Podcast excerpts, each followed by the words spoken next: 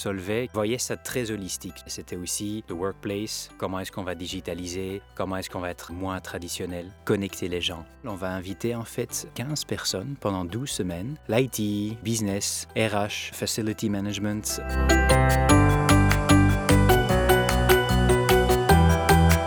Le potentiel humain, les modes de travail innovants et agiles, le pilotage par la donnée, la digitalisation, les processus de transformation font partie de ce qui anime notre invité au quotidien. Changer ce mot changement. Pour moi, c'est transition.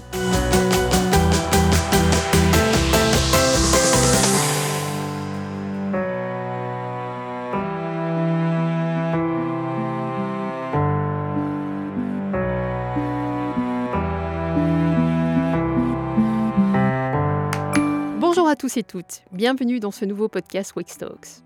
Aujourd'hui, nous allons parler digital et plus précisément d'environnement de travail digitalisé. La Digital Workplace est-elle amie ou ennemie de l'expérience utilisateur ou employée selon? C'est ce que nous allons découvrir ensemble. Pour parler de digitalisation en général et partager ses propres expériences du potentiel de la donnée, ici plutôt orienté domaine RH, mais qui peut aussi s'appliquer à quasi tous les domaines d'activité de l'entreprise, nous accueillons avec un immense plaisir celui avec qui nous allons croiser les regards. Il s'agit de notre invité du jour, Bruce Fischer-Lippens. Pour nos auditeurs et auditrices, situons rapidement le trajet de Bruce. Diplômé de l'Université de Gand, Bruce a débuté sa carrière dans le conseil, a évolué durant 8 ans chez McKinsey, ensuite chez Solvay, puis Euroclear, pour devenir cofondateur de WAPI en 2019, là où il occupe également le rôle de Chief Inspiration Officer. Le potentiel humain, les modes de travail innovants et agiles, le pilotage par la donnée, la digitalisation, les processus de transformation font partie de ce qui anime notre invité au quotidien. En plus de jumeaux dont l'arrivée récente doit aussi t'amener à faire preuve d'agilité et d'innovation en mode H24. Bonjour Bruce, bienvenue à toi. Bonjour, merci. Tu confirmes pour les jumeaux Oui, ça j'en suis 100% sûr et je l'expérimente chaque jour avec plaisir. Ils ont 6 mois maintenant, donc ils grandissent bien. C'est 7 sur 7, 24 sur 24, on peut le dire. Oui, oui, ça c'est sûr. Merci d'avoir accepté notre invitation en nous rejoignant à Ever dans le studio de Podcast Factory Org chez Transforma. Bruce, pour nous plonger dans le sujet, sur ton profil LinkedIn, on peut lire ton why, Guiding People to Unleash Possibility and Potential. Si on remontait à tes rêves d'adolescent, ce que tu fais aujourd'hui et ton trajet, est en ligne avec tes aspirations de l'époque? Un peu Beaucoup Pas du tout À l'opposé? C'est une très bonne question. Si je suis très honnête, j'ai eu beaucoup de chance quand j'ai été éduqué. Mes parents m'ont toujours dit il faut voir la possibilité dans les choses. Il ne faut pas voir tout ce qui n'y est pas possible. Donc j'ai eu ça beaucoup d'eux. Je crois que mes rêves quand j'étais jeune, mon premier rêve était d'être pilote parce que mon papa était pilote de ligne. Ça a évolué, après j'ai fait beaucoup de sport et après je voulais être un sportif à 100%. Donc j'ai jamais eu vraiment des rêves vraiment purement professionnels avec les choses que je fais aujourd'hui. Et je crois que je suis aussi quelqu'un qui va un peu avec le flow en fait, qui petit à petit fait les choses. Même les 8 ans chez McKinsey, j'avais aucune idée. Est-ce que j'allais rester là longtemps ou pas Je sais pas. Je crois que j'étais toujours un peu différent. J'ai fait des choses très différentes chaque deux ans. J'ai changé. J'ai suivi ma femme qui a été à New York pendant deux ans. J'ai eu mon premier moment où je me suis dit qu'est-ce que j'aime vraiment faire dans ma vie? J'ai eu la chance d'avoir un peu du coaching là-dessus et en fait c'est là où j'ai découvert j'adore travailler avec les personnes en fait et j'adore que chaque personne trouve oui, son feu en fait à l'intérieur, son ou sa possibilité, je dirais, et alors, vraiment d'aider la personne à y aller, go for it, et d'aller vraiment vers ton potentiel maximum. Et pour moi-même, ma propre carrière, ça a toujours évolué comme ça, sans vrai trajet, pour être très honnête. Donc, si tu me demandes les années qui vont venir, j'ai aucune idée. On verra bien. Donc, c'est au fil des rencontres et des opportunités que tu te laisses guider par le flow et un peu ce que l'univers peut te présenter. Oui, passion et rencontres. J'adore les rencontres. J'adore ça par des gens qui ont plus d'expérience, etc. Et ça ouvre toujours des opportunités, je pense, si on voit l'opportunité. J'aime bien ça. Et après, il faut être ouvert pour apprendre donc des nouvelles choses. Ça donne toujours beaucoup d'énergie. Après deux, trois ans, j'ai toujours un peu envie de la nouveauté. Le potentiel humain est réellement une richesse hein, euh, que l'on peut exploiter et par lequel on peut se laisser guider. Merci beaucoup. Tu peux peut-être nous en dire un petit peu plus sur ton trajet entre Solvay et Wapi, parce que c'est intéressant, je pense, en termes d'expérience par rapport au sujet que l'on va aborder. Sûrement. Peut-être d'abord, Aller de McKinsey à Solvay était une chance fabuleuse. Solvay, grande boîte de 25 000 personnes, 30 000 même euh, il y a cinq ans, ils avaient la question, en fait, on veut travailler différemment. Et ils voyaient ça très holistique, donc pas que les RH, mais c'était aussi le workplace, comment est-ce qu'on va digitaliser, comment est-ce qu'on va être moins traditionnel? Et c'était fabuleux parce qu'ils m'ont dit, Bruce, tu reçois leur rôle pour faire ça, pour toute la boîte. Donc c'était fantastique. Trois ans chez Solvay. Et là, en fait, on a dit directement, on va créer cette nouveau workplace, pas juste tout seul, on va inviter en fait 15 personnes pendant 12 semaines dans un studio digital et on les a pris de leur day-to-day job. Et les 15 personnes, c'était quelqu'un de l'IT, du business, RH. Il y avait quelqu'un de facility management, vraiment très, très divers. Et c'est là où on a réinventé, semaine après semaine, des nouvelles façons de travailler ensemble. Et depuis ça, il y a plein de choses qui ont été déroulées. Travailler plus en mode agile, plus en équipe, plus en fait se trouver par collègue, mais vraiment sur les compétences qu'on a, etc. Donc ça, si j'y pense, c'était un moment fabuleux, très intense, mais fabuleux. Après ça, Euroclear et Wapi, mais on peut en parler en plus si tu veux. Tu parles de cette expérience chez Solvay, c'est très très très intéressant. Pourquoi? Parce que WEX, nous aussi, on veut jeter les passerelles entre les différentes disciplines de l'environnement de travail hein, et ce qu'on appelle le workplace, l'environnement de travail, de manière plus transversale. Dis-nous, chez Solvay, c'était quoi exactement le projet et qu'est-ce qui a fait que tu sois passé comme cofondateur de Wapi, de Solvay à Wapi? Explique-nous un peu. Oui, D'abord, chez Solvay, le problème, hein, grande organisation, plein de départements, on voulait vraiment connecter les gens, que la collaboration soit beaucoup plus rapide. Pourquoi? Problème business? Innovation, pas assez vite. Quand on innove pas assez vite, au revoir Solvay. Et donc, pour innover très vite, il faut mettre les collaborateurs en contact direct. Et quand ils sont en contact direct, il faut travailler en mode agile, il faut y aller beaucoup plus vite. On a fait plein de projets où on a co-créé des choses directement avec des clients. Donc même les clients qui étaient Airbus, etc., pour designer même les avions du futur, fabuleux de voir ça. Alors pourquoi est-ce qu'on a repris Wapi après Il y a 3-4 ans environ de ça? Beaucoup d'organisations sont venues chez nous, ont demandé Waouh, comment est-ce qu'on vous avait fait ça? C'est devenu une plateforme un peu comme un LinkedIn en interne où les gens se voient, ils ont leur profil, ils ont les compétences, ils peuvent directement se connecter, etc. Ça va beaucoup plus vite. Mobilité interne, des jobs, des projets. Et en fait, beaucoup d'organisations m'ont demandé Waouh, on cherche une plateforme comme ça. Est-ce que vous allez vendre ça? Donc, on a commencé des discussions avec les deux CEO de Solvay, Jean-Pierre Camédeux et après Ilham Kadri. Ils ont été très ouverts à dire Oui, c'est génial de faire ça, mais nous, on reste la chimie, on ne peut pas devenir une plateforme. Longue histoire courte, on a fait un carve-out, on a réacheté les droits d'IP. Pour moi, c'était pas facile parce que je me suis dit, euh, allez, c'était un peu un choix de luxe. Solvay, super, super histoire. Mais euh, plein de gens m'ont dit il faut choisir, il faut faire une chose et pas faire deux choses à la fois.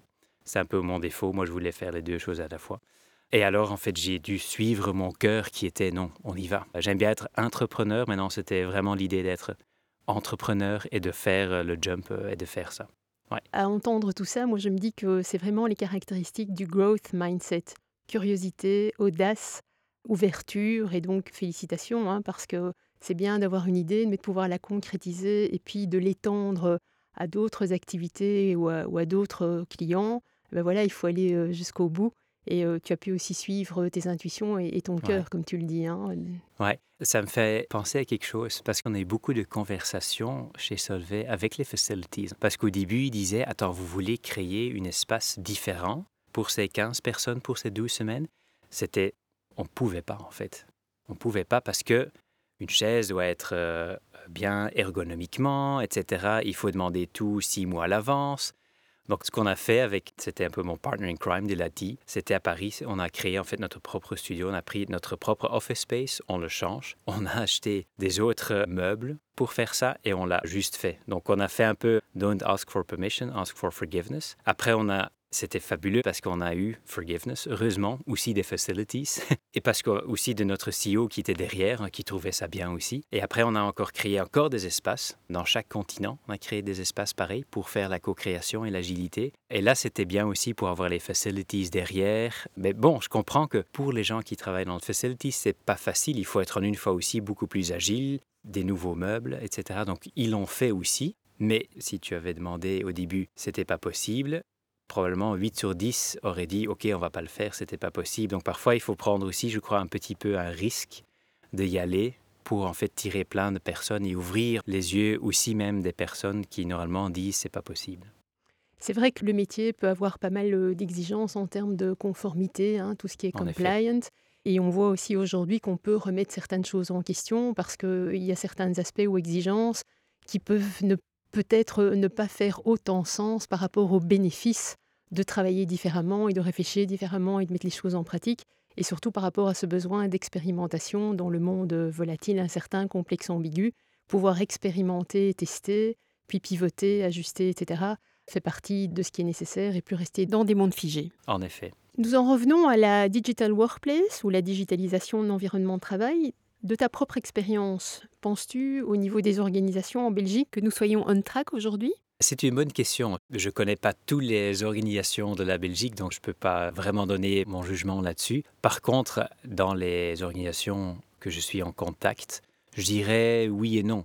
Je crois qu'il y a des chouettes initiatives, c'est sûr, qui ne sont pas toujours très connues. En Belgique, je crois qu'on parfois on doit aussi un peu inspirer par aussi raconter les chouettes histoires et les bonnes histoires. Par contre, je crois qu'en général, qu'on est quand même encore un peu en retard. J'ai eu la chance d'habiter trois ans en Amérique, à New York. Là, il y avait des choses qu'on faisait il y a dix ans que maintenant on commence à faire ici en Belgique. Donc voilà, je crois qu'on peut toujours être plus vite et il faut prendre action beaucoup plus vite pour être honnête. Je te rejoins sur euh, les observations. Après, tout est une question d'être prêt à accélérer.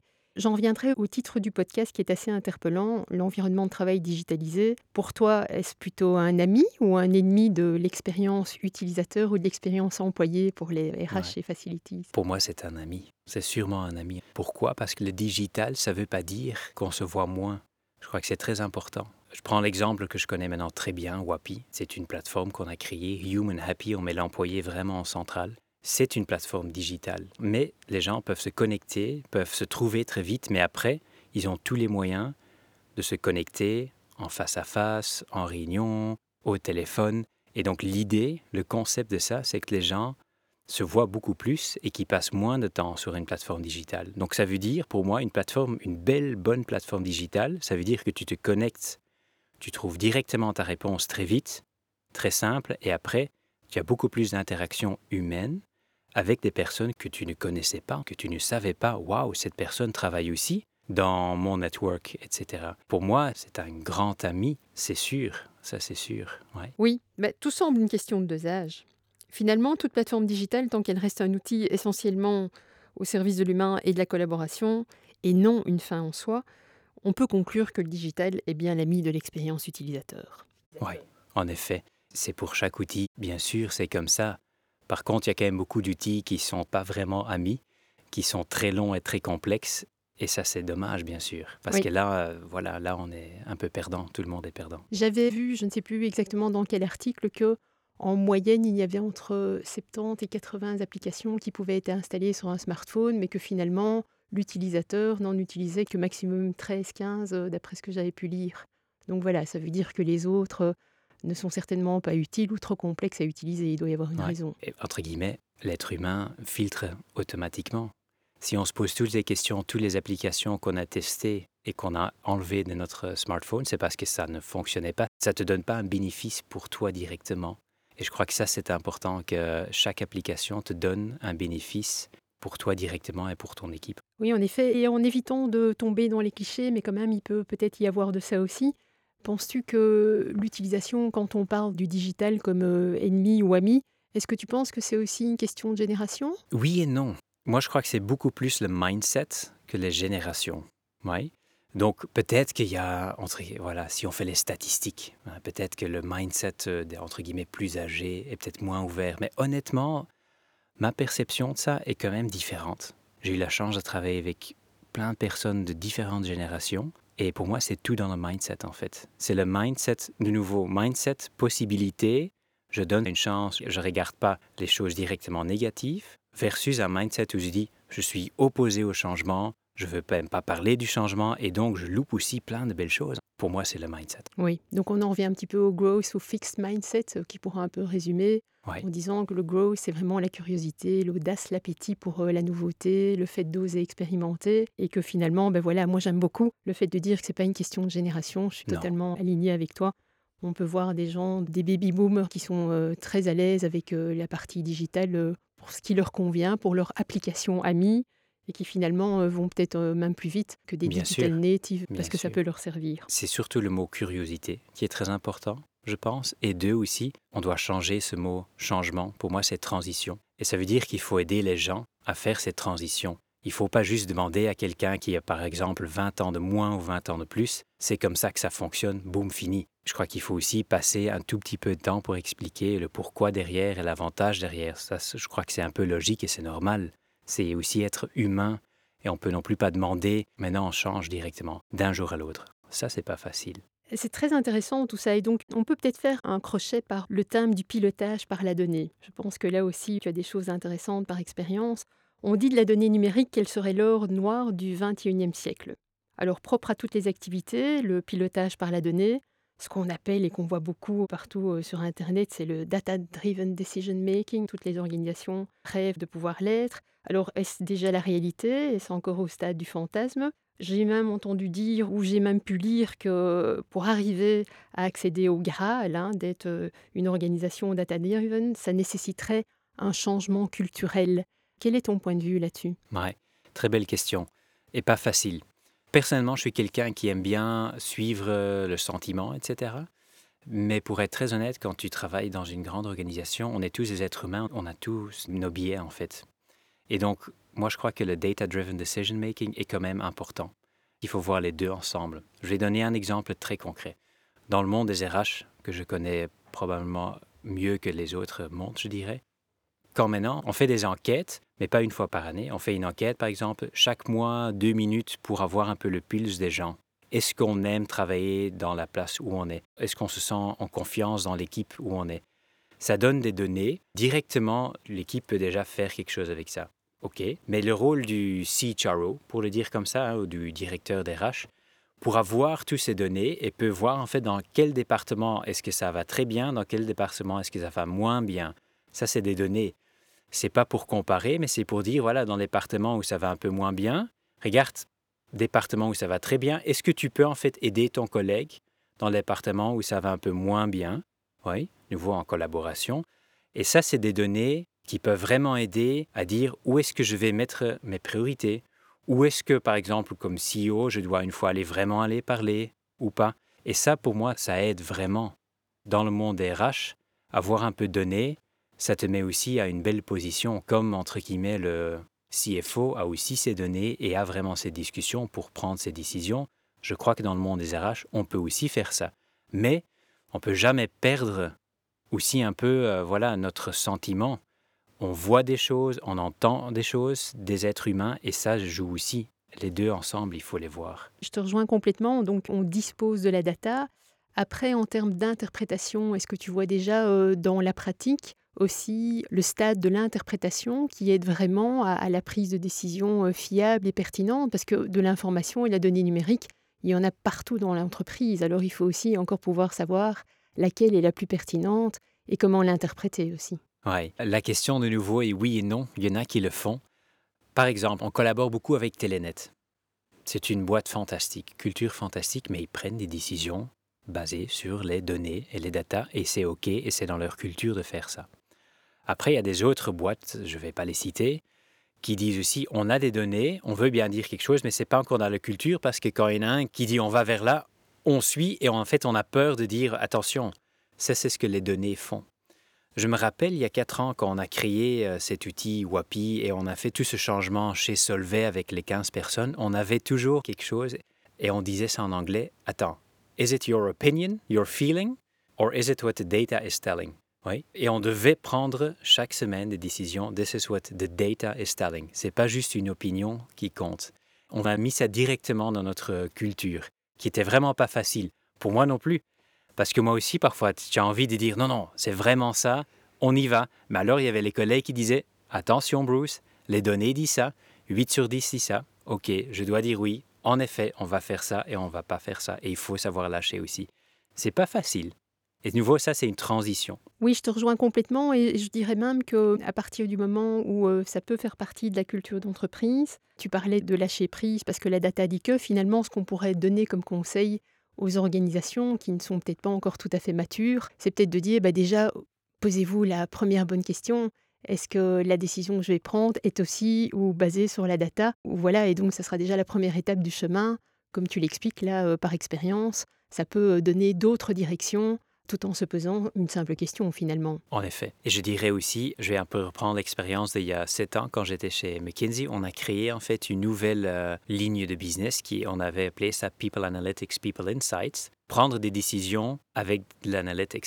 Et là, on commençait toujours par hypothèse. On avait une hypothèse pour prendre une décision. Maintenant, on va trouver les données et après, on va prendre la décision. Beaucoup d'organisations font pas ça. Ils vont dire on va collecter plein d'informations, on va bien voir ce qu'on va faire avec ça. Mais le problème avec cette expérience, c'est qu'il faut déjà avoir plein de données, il faut avoir après les personnes qui vont regarder ces données, ils savent pas exactement pourquoi. Il y a plein de ressources, tu perds plein de temps et tu prends pas directement une décision. Au lieu que si tu veux prendre une décision, on collecte les données et on prend la décision, c'est beaucoup mieux de commencer et de bâtir comme ça, je trouve. On peut donc dire que la donnée numérique nécessite, tu, le confirmes quelque part, de faire partie de la culture de l'entreprise si on veut que les choses euh, soient facilitées. Il est difficile de parler de technologie et de digitalisation sans parler d'intelligence artificielle. Et l'intelligence artificielle est déjà intégrée à différentes technologies. Hein. Ce n'est pas qu'une technologie en soi alors qu'il s'agisse d'automatisation, de robotisation, de machine learning, de l'univers du metaverse. Si l'on met ici de côté les préoccupations incontournables par rapport au futur, hein, ce qui concerne la sécurité, l'éthique, les questions philosophiques à ce sujet-là, où en sommes-nous selon toi? Et à quoi devrions-nous rester attentifs dans les trois prochaines années? Est-ce que vous avez aussi, avec WAPI, fait déjà l'expérience de l'intelligence artificielle? D'abord, je ne suis pas un super expert dans ce domaine, mais oui, chaque jour, on est confronté à ça. Et je crois que c'est très important. Nous, on essaye toujours de regarder, il faut regarder un peu l'éthique derrière. Hein. J'ai des enfants, une fille de 8 ans, des jumeaux. En fait, eux, ils sont éduqués par le machine learning. Toutes ces choses, en fait, pour eux, ils voient ça comme quelque chose d'automatique et donc tout le marketing qu'ils reçoivent, ils ne savent pas qu'il y a des algorithmes derrière. J'ai 38 ans presque. On a encore appris qu'il y a des algorithmes et comment les algorithmes fonctionnent.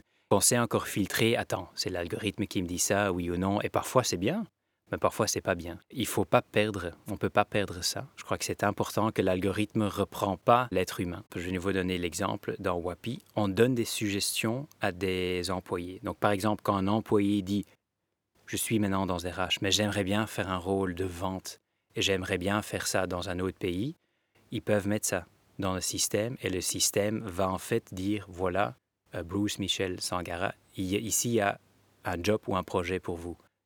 Là, on reçoit du feedback des employés ou des utilisateurs qui disent bah, c'est bien parce que je gagne du temps, ça m'ouvre mes yeux. Oui. Mais c'est pas l'algorithme qui va dire Bruce, tu dois faire ce job. Oui. Et ça, c'est, je crois, important. Donc, il nous vaut ami et demi. Je crois qu'il faut le voir comme un ami, mais la frontière est très fragile. Et je crois que c'est là où l'éthique est très important. Et je crois que c'est là aussi où la vulnérabilité des managers sont très importants. Je crois qu'un manager doit savoir dire, par exemple, je voulais faire ça, les données ont dit ça, on a une fois suivi les données, ok, mais il faut parfois aussi savoir dire, l'algorithme a suggéré de faire ça. Nous, comme management, on croit qu'on doit vraiment faire ça parce qu'on vous a entendu et on va faire ça. il faut aussi oser dire ces histoires que les gens comprennent, voilà, c'est ça le raisonnement des gens et que c'est pas facile et que même le management, etc., des gens qui doivent prendre des décisions, qui sont en contact avec tous ces algorithmes, que c'est pas toujours évident. Tu nous dis quelque part que euh, garder ce qui est propre à l'humain, c'est-à-dire l'esprit critique qu'un bah, ordinateur... en fait, on rigolait ce week-end avec ma femme. L'esprit critique est encore beaucoup plus pertinent. Maintenant qu'avant, c'était déjà avant, quand on lit le journal, il faut être critique. Maintenant, tu as plein de choses sur social media, sur Instagram, etc il faut être encore beaucoup plus critique qui poste ça. Et en fait, il y a plein, plein, plein de fake news. Et c'est vraiment pas facile. Oui, en effet. On parlait de la donnée numérique qui est l'or noir du XXIe siècle. On ajoutera ici aussi le fait de développer l'esprit critique. C'est un atout majeur qui permet de naviguer dans un monde où là où les vérités sont moins évidentes à discerner actuellement. Ouais. Et faire preuve d'esprit critique comme euh, une disposition d'esprit n'est pas une question de génération, on est bien d'accord là-dessus. Et la donnée numérique associée à un esprit critique, c'est ce qui permettra, je pense, dans le futur de prendre les décisions pertinentes En effet. de son Et aussi, comme chaque or, comme vous l'avez dit, or noir, ça a son effet pervers sur, euh, sur la planète. C'est vrai, on a eu ça dans le passé avec les métaux rares. C'est exactement la même chose. Quand on fait trop, on casse. Est-ce qu'on veut vraiment ça, oui ou non? Je crois qu'on ne veut pas. Tout à fait. Et maintenant, on y est de plus en plus attentif. Après, il faut encore faire et garder son esprit critique et oser ne pas faire. Prochaine question, on le sait aujourd'hui, ton parcours est orienté euh, ressources humaines et j'ai noté que toi aussi tu poses la question de savoir comment réinventer les modes de collaboration. On en a déjà un petit peu parlé tout à l'heure, surtout avec le projet euh, qui avait démarré chez Solvay, qui est devenu WAPI euh, entre-temps, d'innovation, la manière dont les décisions sont prises, on vient d'en parler, en passant aussi par un questionnement sur le développement personnel et collectif. Dans la pratique, pour réaliser ensemble les objectifs stratégiques d'une organisation, nous avons tous observé la nécessité de davantage collaborer entre IT, FM, RH. Toi, par exemple, venant du RH, quelle est ta vision du rôle des RH pour le futur? Il faut être un facilitateur et il faut casser les silos. Pour moi, ça, c'est le rôle des RH. On est un facilitateur, on est un coach, il faut casser les silos. C'est le rôle des RH. Il faut y aller, il faut avancer, être un peu rôle modèle aussi. Moi, je vois trop d'RH, avec tout le respect pour mes collègues RH. On est trop dans notre silo RH aussi. On ne veut pas changer, on est dans notre zone de confort et on ne le voit pas toujours non plus. Mais c'est à nous d'inspirer là-dedans. Et en fait, c'est déjà bizarre pour moi de penser on est une organisation. C'est encore plus bizarre de penser on est un département dans une organisation ou une équipe dans une organisation. Je crois qu'on a tous, entre guillemets, un objectif commun qui devrait nous centrer pour travailler ensemble. Je crois qu'on passe pas assez de temps pour se vraiment dire quel est notre objectif commun et jetons les choses qui sont pas importantes. Ça, c'est aussi pour moi le rôle des RH là-dessus. Mais par exemple, Facilities a un, rôle fabuleux parce qu'en fait, le workplace est une place fantastique pour se voir. Et on voit plein de choses, hein, post-Covid, où le workplace est devenu une place où on va peut-être deux ou trois jours par semaine, pas plus, mais quand on est là, on n'est pas derrière notre ordinateur, dans notre cellule séparée. Non, on a des vraies connexions, on a des vraies discussions, on a des vrais brainstorms. C'est là où les choses se passent vraiment. On peut aussi être connecté personne à personne. Toute la créativité, la culture Voilà. d'entreprise qui se Ouais, développe, qui est entretenue. Mais c'est là la créativité, la confiance, créer cette culture, ça veut dire que comme être humain, il faut aussi être ouvert là-dessus. Il faut aussi partager des histoires, même parfois un peu plus personnelles, je crois. Et ça, c'est quand même important. Et après, moi, je suis peut-être un peu très différent là-dessus. Pour moi, work-life, c'est très intégré, harmonisé. C'est un choix personnel, je dirais. Mais ça veut dire aussi que mes collègues, mes copains savent les mêmes choses sur moi, ils peuvent demander les mêmes choses parce qu'à la fin de la journée, on est des êtres humains connectés par une passion ou par quelque chose. Et si on a ça, c'est beaucoup plus grand que juste être dans notre silo. Je crois que c'est tellement dommage d'être dans notre silo. Ah oui, voilà, tu nous rejoins. Tu disais intégrateur tout à l'heure, et c'est vrai que c'est par choix que tu l'es. D'autres personnes ont choisi d'être plutôt séparateurs, ou eux veulent une distinction très très claire entre leur euh, vie privée et leur vie professionnelle. Et donc il y a de tout pour tout le C'est monde. parfait. Et de nouveau, Ouais, ouais. c'est une question de choix, puisque la technologie ou la façon dont on réfléchit l'organisation du travail est ouverte à ces différents choix et possibilités. C'est trop simple pour moi de dire, pour moi ça marche intégré, pour des autres séparé. En effet, tout le monde a un peu son choix là-dedans, ce qui est difficile par contre. Parfois, il y a des cultures d'organisation qui sont plus l'un ou l'autre. C'est comme ça. Et donc, quand on est à l'opposé, je crois qu'honnêtement, il faut se poser la question, est-ce que je match vraiment dans cette culture, oui ou non? Il faut prendre un risque dans la vie. Il faut partir, alors il faut faire quelque chose d'autre. C'est normal. La qualité de nos relations et la qualité de nos vies. Esther Perel dit ça beaucoup, j'aime bien ça.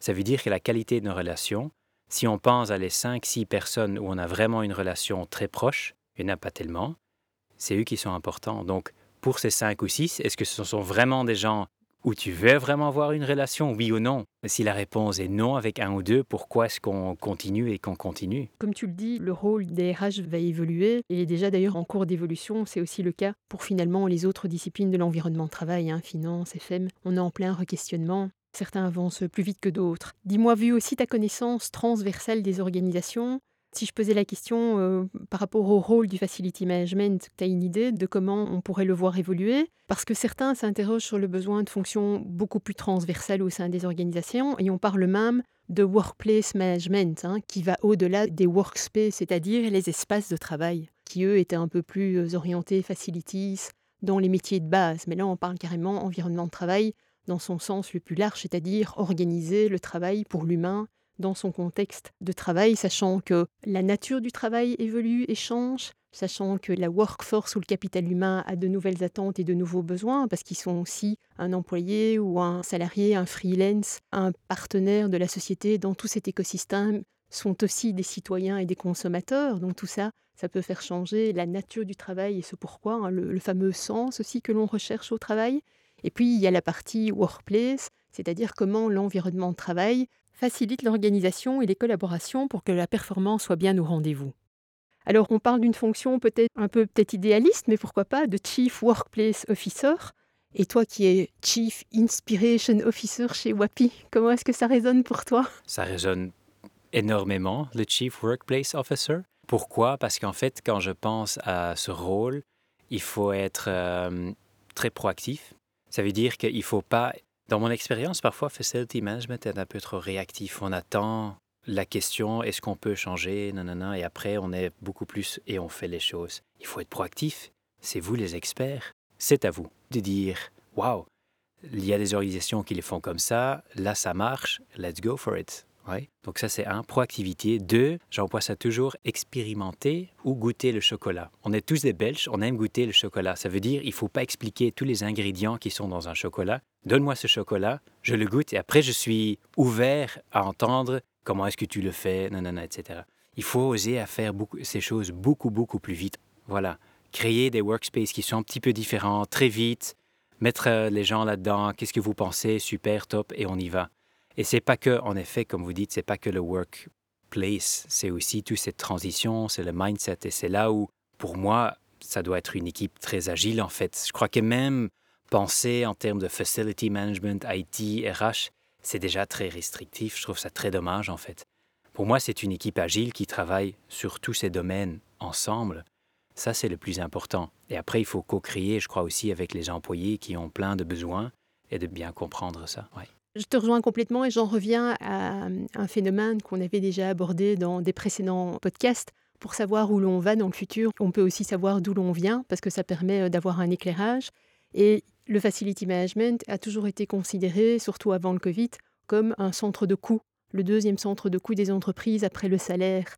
Alors forcément, avec la généralisation du télétravail, tout ce qu'on a vécu, le choc brutal qui fait qu'on va aller vers un autre futur du travail qui sera très différent, eh bien, on constate aussi que certains réflexes restent encore là, c'est d'être considéré que comme un centre de coût, alors que le facility management et le workplace management d'autant plus peuvent être créateurs et générateurs de valeur pour l'entreprise. Et c'est aussi une question d'état d'esprit. À partir du moment où on est dans la création de valeur, on aura probablement aussi plus tendance à oser expérimenter et avoir de l'agilité. Est-ce que tu me rejoins? 100%. Et je vais donner un exemple très concret. Par exemple, il y a plein d'organisations qui ont maintenant, ils ont un espace et il n'y a pas toujours plein de monde qui vient post-Covid. Il y a des boîtes qui disent, voilà, on va créer nos propres coworking space et nos employés peuvent aller là, mais il y a aussi des autres employés qui peuvent venir. Il y a même des étudiants qui peuvent venir. Super, parce qu'en fait, il y a un des connexions qui se font il y a la créativité. C'est peut-être pas tout le monde, mais il y a peut-être des autres boîtes avec des partenariats ou des suppliers, etc., qui peuvent venir. Mais on crée de la valeur parce qu'on peut déjà, ou les jeunes qui vont venir là et qui étudient encore là, bah, ils vont dire Waouh, c'est génial, je veux peut-être venir vers cette organisation. Donc il y a plein de valeurs qui peuvent être créées au lieu de Ah oui, attends, on va aller dans l'autre coworking space et on va payer plein d'argent. Donc c'est un peu bizarre. Donc il y a plein de choses à faire. Oui, et en disant ça, j'aime beaucoup parce qu'ici, on met en, évidence le phénomène de sérendipité. En croisant différents types de profils, et tu parlais des étudiants, etc., on augmente aussi la probabilité que des choses se fassent par hasard et des découvertes, et donc innovation, création, etc. Bien sûr. Puisque ça naît rarement de, de même discipline ou autre. Souvent, c'est en jetant des passerelles avec d'autres secteurs ou d'autres fonctions que l'innovation se déclenche. C'est là où voilà, il faut s'ouvrir. Je prends de nouveau l'exemple de Telenet, ils font ça énormément. Ils ont 1000 gens qui sont euh, contractors. Ces personnes sont sur leurs applications, ils sont sur leurs outils, ils sont vus comme 100% les mêmes types d'employés. C'est beaucoup plus chouette comme ça. Bien sûr, c'est juste un petit exemple, mais il y a plein d'autres exemples qui sont possibles. Ils ont fait sauter certaines barrières. Et, ça veut dire que, bien sûr, il faut voir l'IT derrière qui disent OK, c'est OK, que tu peux connecter sur le même système, etc. etc. Mais bon, il ne faut pas voir ça comme une euh, contrainte, il faut voir ça comme une opportunité. Une dernière question avant de déjà aller vers la fin de notre podcast, Bruce. Si tu pouvais réimaginer l'environnement de travail, tu commencerais par quoi en termes de priorité? Waouh, je dois y penser. D'abord, je changerais beaucoup de noms. Par exemple, j'aimerais avoir un workplace où le terme meeting n'existe plus, où le terme changement n'existe plus. C'est plus, on parle de transition, on parle de connexion, où il y a peut-être un peu plus d'amour dans le workplace, euh, de vraies connexions entre gens, parce que ça, c'est là où plein de choses déroulent et s'enclenchent. Je tuerais directement tous les cycles de budget, etc., parce que c'est là où en fait on se met dans des silos déjà dès le début et on ne sort plus. Toutes les choses des bonus individuels, moi je crée quand même beaucoup plus encore par équipe, etc. Mais merci beaucoup Bruce. En voilà, une, je pense, une belle suggestion de prochaine thématique, la finance et l'approche budgétaire pour casser les silos traditionnels et stimuler les collaborations transversales. Je la mets au programme d'un de nos prochains Talks. Pour terminer par euh, une petite conclusion, bah, il est clair que la digitalisation peut encore relever du défi pour euh, les différents métiers au sein des organisations, qu'elles soient grandes ou petites, et finalement pour les entreprises en général. Partager toutes les formes d'expérience, réussies pour certains, formatrices pour d'autres, quelle qu'en soit la nature, les enseignements appris font partie du chemin pour bâtir ensemble le futur du travail. Chers auditeurs et auditrices, voilà le moment venu de nous quitter. J'espère que ce podcast vous a plu et juste avant, je partage avec vous notre rituelle situation de fin de podcast. Elle sera pour cette fois d'un inventeur, ingénieur et homme d'affaires américain qui a sévi au début du XXe siècle. Il s'agit de Charles Franklin Kettering, qui disait, je le cite, Mon intérêt réside dans l'avenir, car je vais y passer le reste de ma vie. Bruce, encore merci d'avoir partagé ce moment très inspirant avec nous. Merci à vous. À très bientôt. Au revoir.